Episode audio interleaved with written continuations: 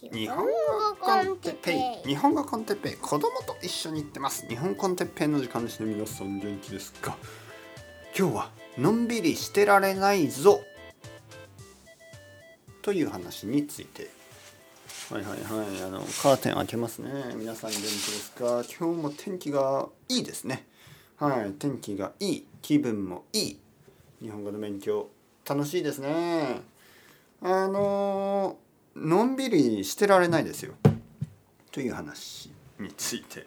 あのこの前多分あの頑張りすぎないように頑張ってくださいみたいなことを言ってましたね。のんびりしましょうよ。みたいな。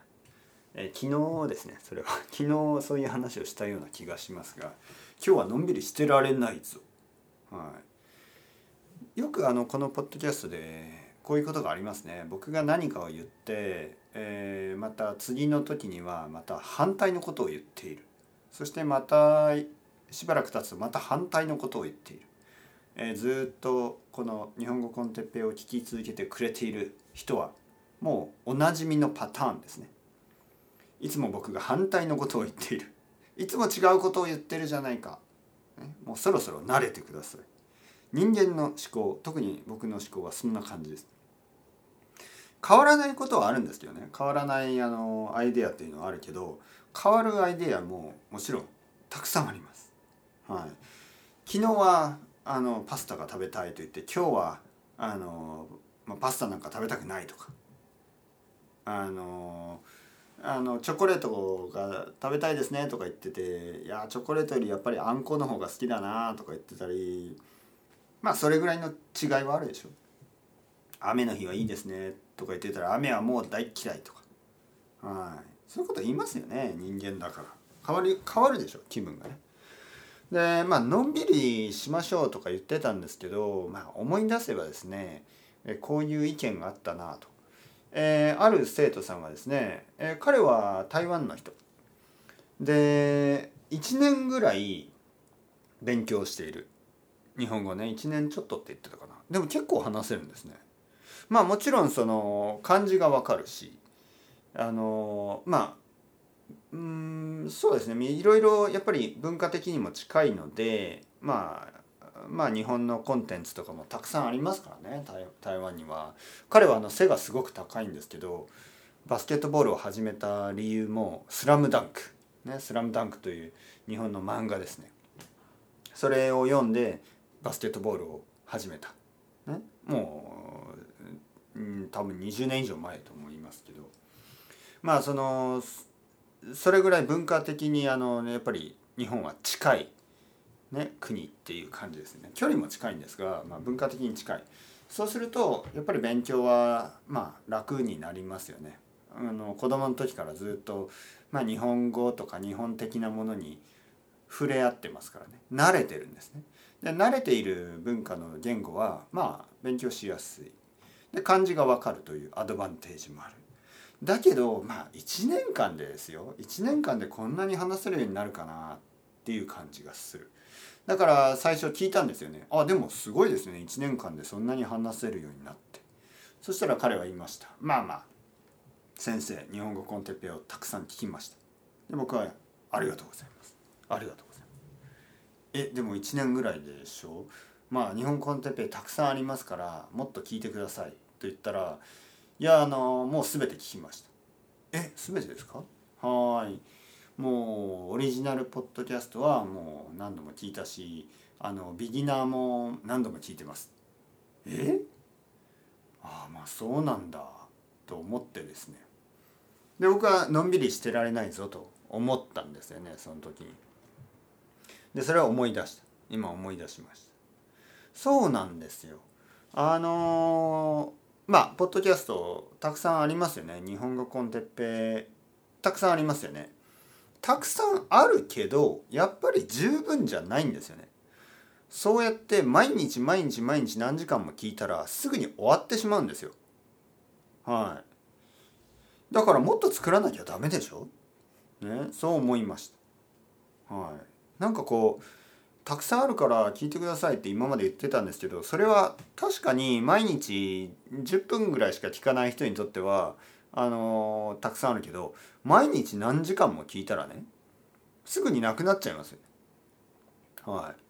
だからそんな人でももっともっと聞けるように僕はもっともっと話し続けなければいけない。ね、まあもちろんただ単に長いようなねポッドキャストを作っても意味がないからまあ少し意味があるもの少し面白い意見ね面白い、えー、視点そういうのを、あのー、話していきたいですよ。だけどやっぱりたくさん取らなければいけない。たくさんないと意味がないんです。たくさんないとそういう人がたくさん聞けないでしょ。はい。たくさんの人にたくさん聞いてもらいたいというこのオリジナルのあのゴール目的ですよね。えー、目標そして目的、ね、両方ですねゴール目目目標。そして目的パーパス、ね、目標と目的。この両方。同じですよね。このこの場合は同じようなものですけどやっぱり日本語をたくさんの人にたくさん聞いてもらいたい、ね、そういうこと。ね、このためにはやっぱりあののんびりしてられないんですよ。のんびりしてられない。僕は止まらない。止まることができない。止まることができない。責任を感じますよね。たくさん聞きたい人がたくさん聞けるようなそういう場所を作り続けるべきです。はい、なんかあのポッドキャストで1週間に1回とか1ヶ月に1回ぐらいのアップロードのものもありますよね。はい、僕は毎日アップロードしてるけどそれでも足りない気がする。多分理想としてはですね毎日8時間ぐらいアップロードするべきですね。そうすれば誰もついてこれないでしょ。はい。誰もキャッチアップできないでしょ。毎日8時間アップロードする。どうですか？まあもちろん僕は疲れる。でも聞いてる人も疲れます。多分ほとんどの人はキャッチアップできない。多分世界中で1人ぐらいの人1人もしくは2人それぐらいの人しか聞き続けられないでしょう。ただねその1人2人がいるとすれば僕は8時間でもやりますよ。9時間でもやる。20時間でもいいですよ。毎日4時間しか寝ない。残りはずっと話してる、まあ、子供の世話もしない。奥さんとも話さない。ずっとポッドキャストだけを取りり続けている。もうそうすれば強靭ですよねそれは。強靭。狂った人。まあそれはちょっとやりすぎですがまああの気持ちはそれぐらいあるっていう話です。僕の気持ちは1日8時間ポッドキャストを撮り続ける。それぐらいのあの気気持ちはあります。もし本当にフルタイムポッドキャストを撮り続けられるお金があるんだったらそれでもいいですよ。ここで約束してもいいです。もし誰かがあの僕にあのフルタイムのお金をねあの毎あの毎月くれるんであれば1日8時間取りますよ、はい、その人のために。そしてみんなのために。ただあの聞かない人がもうきあの諦める人が出てきそうですよね。ああもう無理だ。このポッドキャスト頭おかしい。こんな毎日8時間アップロードするなんて誰が聞くんだよみたいな。みんななんか怒り始めますよね。しかも毎日もうダラダラしてるだろうこの哲平っていうやつは。もう8時間話すことないんだろうこの人。無理無理するなよ。って多分そういう声も出始めるでしょうね。はい、毎日8時間だったらちょっとできるかな。できると思いますか皆さん。はい、あいうえを書きくけこ何々のとかそんなことじゃなくてちゃんと意味があることをね意味があることを言い続けられる自信は今のところはあるんですけど本当に毎日8時間できるかと言ったらちょっと怪しいな。会話だったらできますね。会話。例えばのりこさんと1時間話して他の人と1時間話して他の人と1時間話して1日8人の人と1時間ずつ話をするんだったら全然できますなぜかというと今でもそれをやってるから、ね、例えば今日は、えー、7人の人7人の生徒さんと話をします。今、えー、っと4人終わったところあと3人でしょ。まあ7人と話をするんですよ。7時間ね。今日7時間。でこんなことを毎日するのは全然問題じゃないから対話ですね。会話対話。まあ意味は同じですね。会話対話。だったら毎日ポッドキャストを8時間取れるでしょう。ただ一人語りね。